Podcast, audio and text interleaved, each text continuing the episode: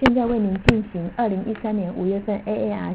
期刊摘要的中文网播。首先会详细介绍十篇文摘，然后针对六篇文摘进行简短的评论。本月的第一篇文摘是由 d e l a c e r 等人所发表的中枢呼吸中止通气过通气变异性效应。作者们比较了两种通气策略对于发生中枢型呼吸中止的影响。这项研究的对象是内科 ICU 中十四位正在进行脱离呼吸器训练、未接受镇静剂的病人。它是一种前瞻性的研究、比较性交叉性的研究。受试者并交替使用了两种通气模式：神经调整通气模式 （NAVA） 和压力支持型通气模式 （PSV）。作者们观察了两种通气。模式中，病人换气变异性和呼吸形态。当病人由 PSV 切到 NAVA 时，他们平均每分钟换气量、潮气容积和呼吸频率都没有改变。不过，使用 NAVA 时，病人的潮气容积变异比使用 PSV 大。与 PSV 相等，NAVA 可大大减少中枢型呼吸中止的产生。使用 PSV 时为十点五，使用 NAVA 则为零。以 P 在 PSV 时，只有在非快速动眼期有侦测到中枢型呼吸中止。所以作者们的结论是，与恒定压力值的 PSV 相较，NAVA 会增加通气的变异性。NAVA 使用于睡眠中病人没有过度辅助的情形，刚好与中枢型呼吸中止消失相符合。这样的显示呼吸负载容量和或者是神经机械耦合，可借由 NAVA 得到改善，而改善的结果是可以减少中枢型呼吸中止或使它消失。丁汉子博士的评论是：这是一篇。评估通气变异性、通气过度辅助和睡眠之间彼此相关的有趣文摘。NAVA 使用睡眠中的病人时没有过度辅助的情形，刚好与中枢型呼吸中止消失相符合。这种现象是否显示出 NAVA 作为通气模式的一种角色，还是优于 PSV 过度辅助的议题，还是有待研究的。也许降低 PSV 辅助程度，或许使用后被通气速率也可以达到与 NAVA 相似的效果。在 Moss 的评论当中，他指出，除了生理结果之外，探究其他使用呼吸器的天数是否减少，或者是呼吸器相关的并发症是否可以减少的结果，是使 NAVA 更可以广泛的接受的必要性。第二篇文章是由 Rodriguez 等人所发表的，在 ARDS 病人中渐进式调整 PEEP 的经肺压力的气体交换。作者描述了在 ARDS 病人当中。渐进调整 PEEP 所造成的经肺压力和气体交换的变化。在此研究了十一位早期 ARDS 病人受试者，在执行完肺复张法之后，使用容积控制型通气，而 PEEP 则由三十逐渐调整到零。每次三 cm 图文每次调整 PEEP 时，都记录它的进道气、静态气道压、食道压、经肺压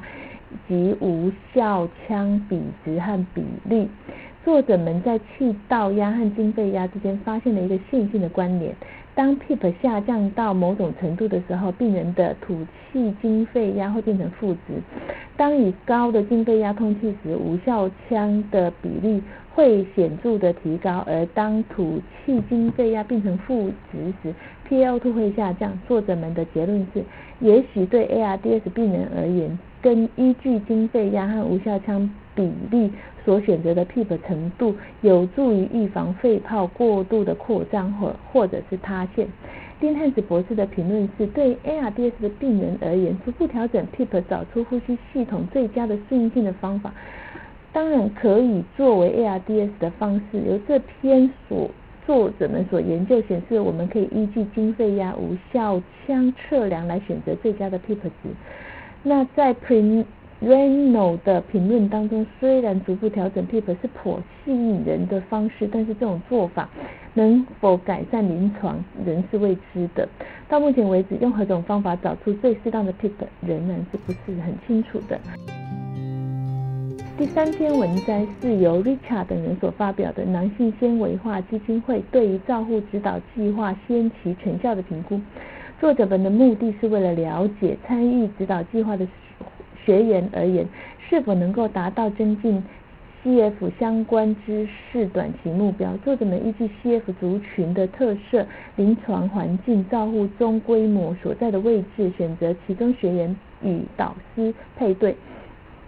学员们在参观导师的照护中心之后，分别针对 CF 相关的呼吸治疗知识进行测验。导师们在参访行程后，也会针对学员。进行知识自我评估，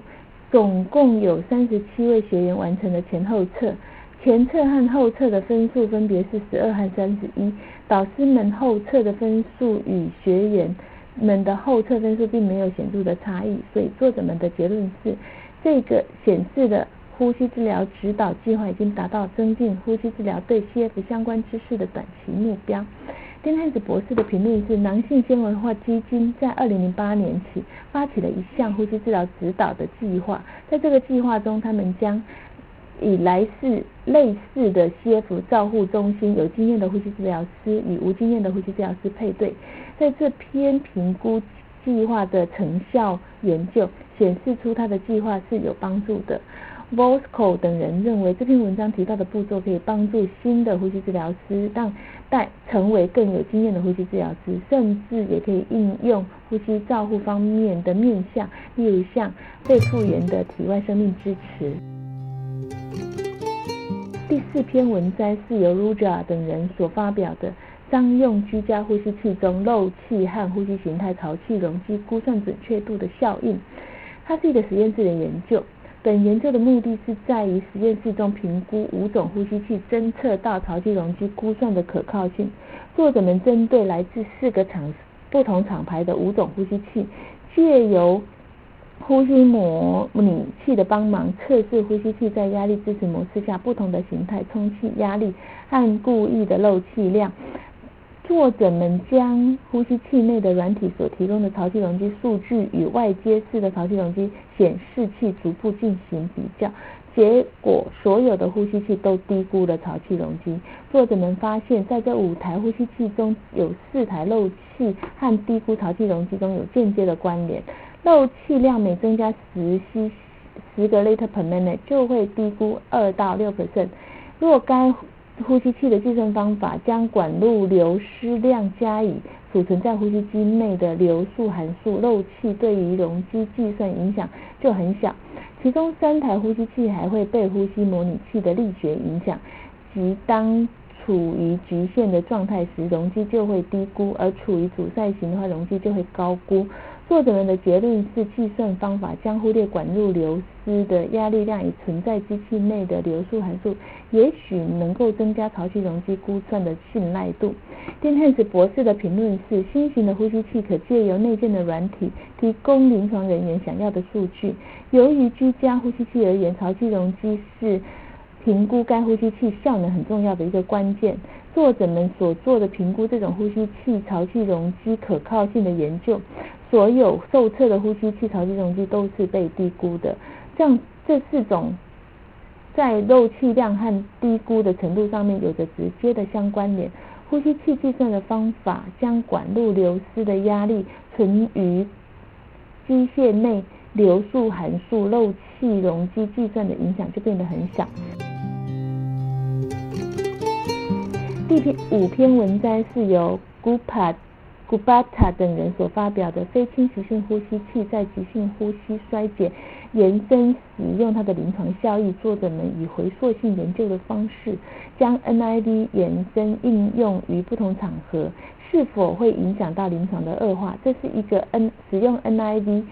治疗急性呼吸衰竭住院病人回溯性的研究，作者们依据临床指引，将病人是否有 NIV 的适应和禁忌症分组，在符合 NIV 适应症的组别中，没有禁忌症的插管率是二十八 percent，有禁忌症的插管率是五十六 percent。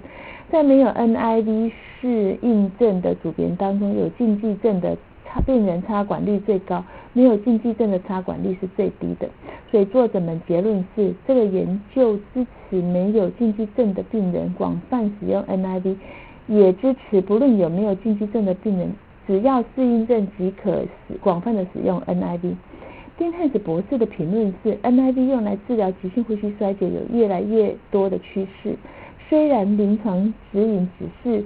支持它使用于某些特定的病人族群，但是 NIV 也常被用于文献支持以外的范围，当被当作第一线工具处呃的处置。Gupta 等人做这种急性呼吸衰竭使用 NIV 进行这种回溯性的研究，厘清了使用 NIV 是否会造成临床结果更恶化。在没有使用 NIV 的结果族群中，有 NIV 禁忌的病人会有较高的插管率。他们研究支持是没有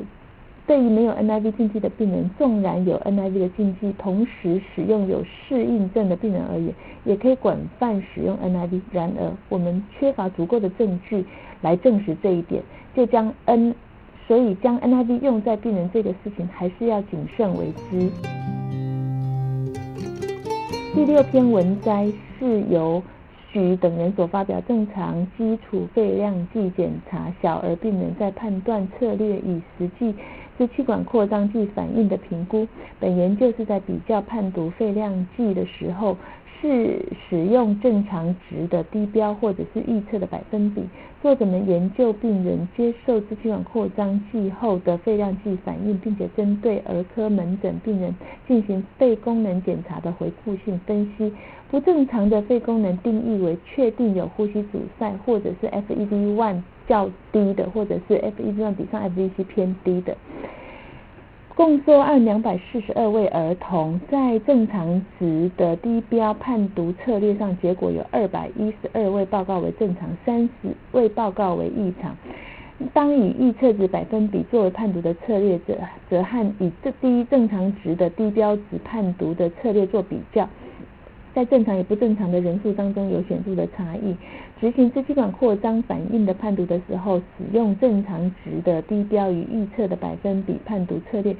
发现，在基准测试正常或不正常值都有都没有明显的差异。针对肺功能报告为正常的病人，仍有十 percent 预测百分比与十二 percent 的病人低于判读的。呃，低于判读值的病人，支气管扩张剂有实际的反应。不正常的肺功能报告比正常肺功能的报告，病人的支气管扩张剂有反应。所以作者们的结论是，肺功能报告以正常的低标来判读。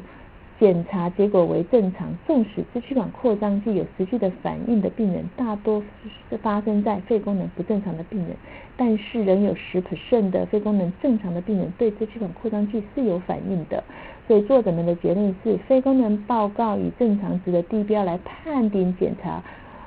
较为正常。丁汉斯博士的评论是。小儿肺功能检查报告判读一直存有争议，也存在了针对正常肺功能病人进行吸入支气管扩张剂执行肺功能检查效益的争议。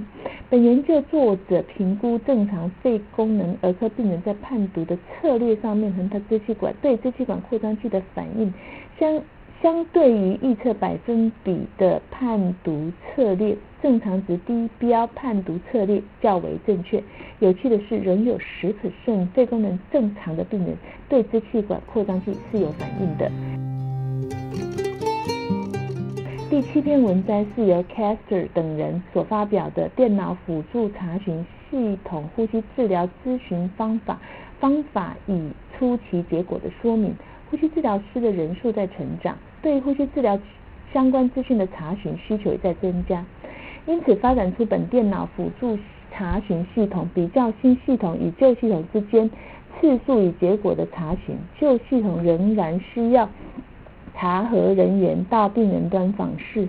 而新系统则是以电子病历上面的资讯系统来完成呼吸照护的计划，两者以前需需有呼吸治疗师来完成照护计划和病人端的查询。新系统照护是使用电子化治疗管理系统，查核呼吸治疗照护的计划与黄金标准照护一致性的新旧系统是类似的。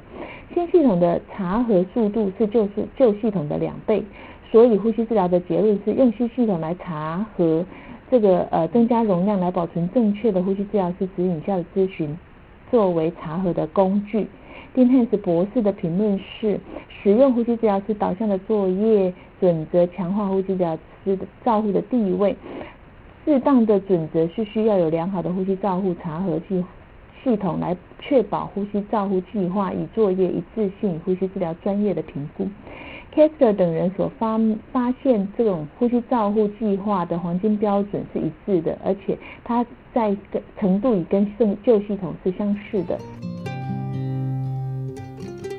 第八篇文章是由伊亚塔等人所发表的，使用头盔式非侵袭性呼吸器湿度的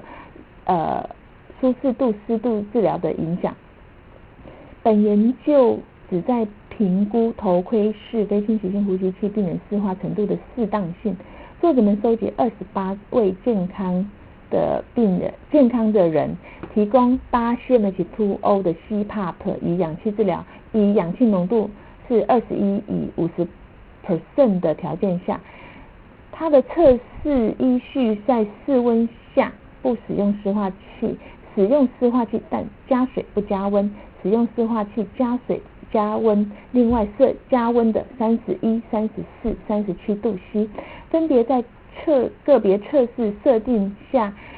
二十分钟稳定之后，以视觉评量表评估病人的舒适度，结果发现病人的舒适度随着温度增加而下降。如果不考虑氧气浓度的情况下，病人在室温下使用湿化器加水，有和没有加水的状况下，舒适度明显是最好的。当氧气浓度增加到零五十 percent 的室温下，没有给湿化治疗。的绝对湿度是不能够接受的，所以作者们认为使用头盔式非侵袭性湿化治疗，让病人感觉最舒服的是加水不加温。丁汉斯博士的评论是在非侵袭性湿化治疗是否仍仍然需要提供是有争议的。作者们针对头盔式的湿化治疗提供舒适的舒适度的评估，病人发现，在室温下最理想的状态是使用湿化器加水不加温。虽然本研究主要是针对头盔式的病人，但是数据可以应用到其他界面的呼吸非侵袭性呼吸器。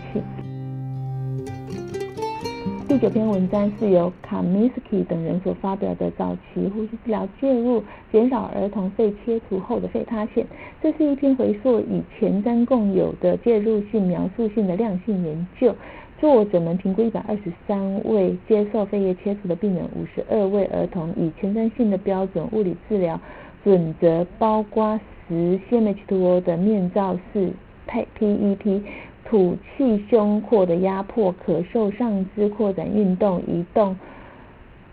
术后四小时开始执行每天三次的持续治疗。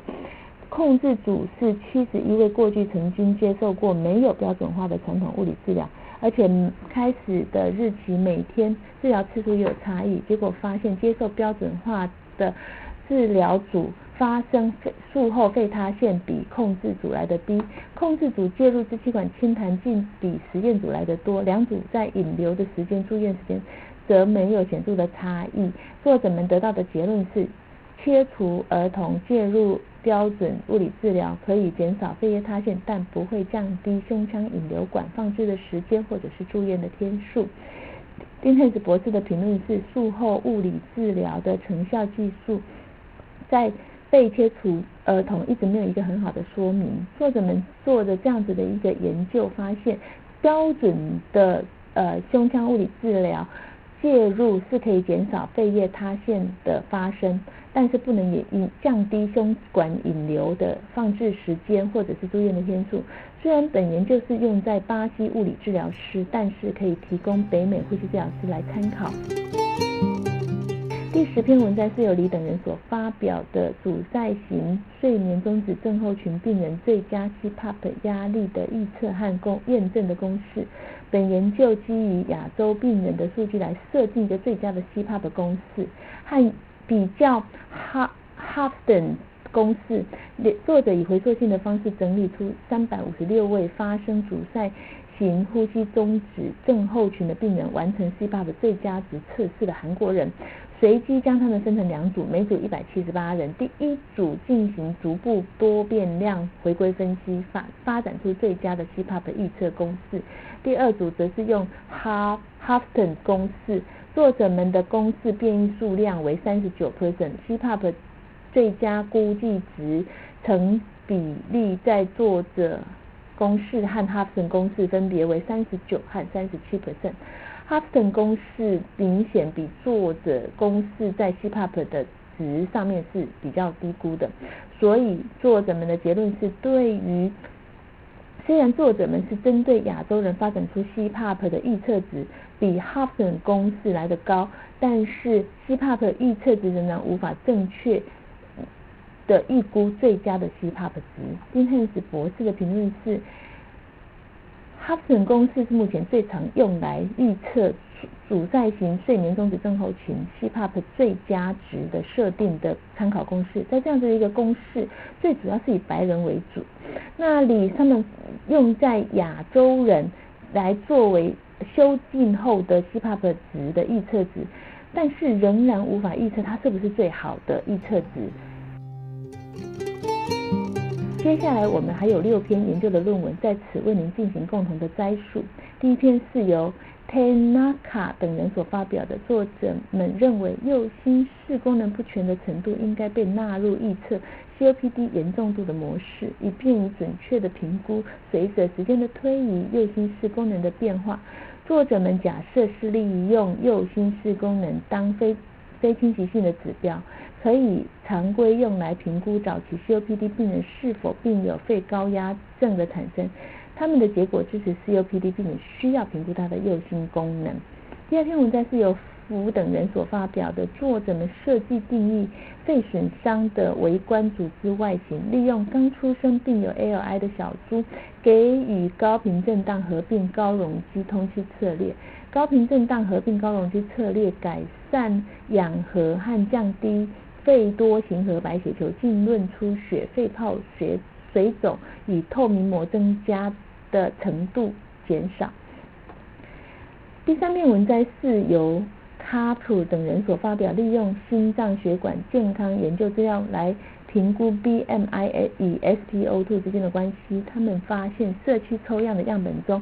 可活动的老人。可活动自如的老人 SpO2 的数值分布比较窄，而肥胖低 SpO2 的强烈独立贡献因子，临床上和低的 P SpO2 相关就没有比较强了。第四篇文章是由 Crisio 等人所发表的，分析 ALI 病人接受非侵袭性呼吸器治疗，病人接受下内视镜完成胃造口术。简称 PEG 放置的并发症与存活率。作者们分析病人接受 PEG 管路放置前后的并发症。第五篇文章是由 Kara 等人所发表的，因为没有充分的证据显示 P point one 是用来评估呼吸运动的可靠性，所以 Kara 等人针对健康的受试者进行 P point one 的测试，结果发现九十五信赖期间。显示决定测量次数平均为三以上，获得它的效果，获得有效的结果的重复测量次数最低是四。第六篇是由 Google 等人所发表的六分钟走路测试的距离还是预测百分比，能够比较有效的反映出高二氧化碳呼吸衰竭居家使用呼非侵袭性呼吸器病人的呼吸功能。使用六分钟走路的距离。的预测百分比较能够真正反映出六分钟走路的距离和它的呼吸功能有较好的相关联性。在高二氧化碳呼吸衰竭、肥胖型低通气症候群、局柱侧弯与肺实质组织居家病人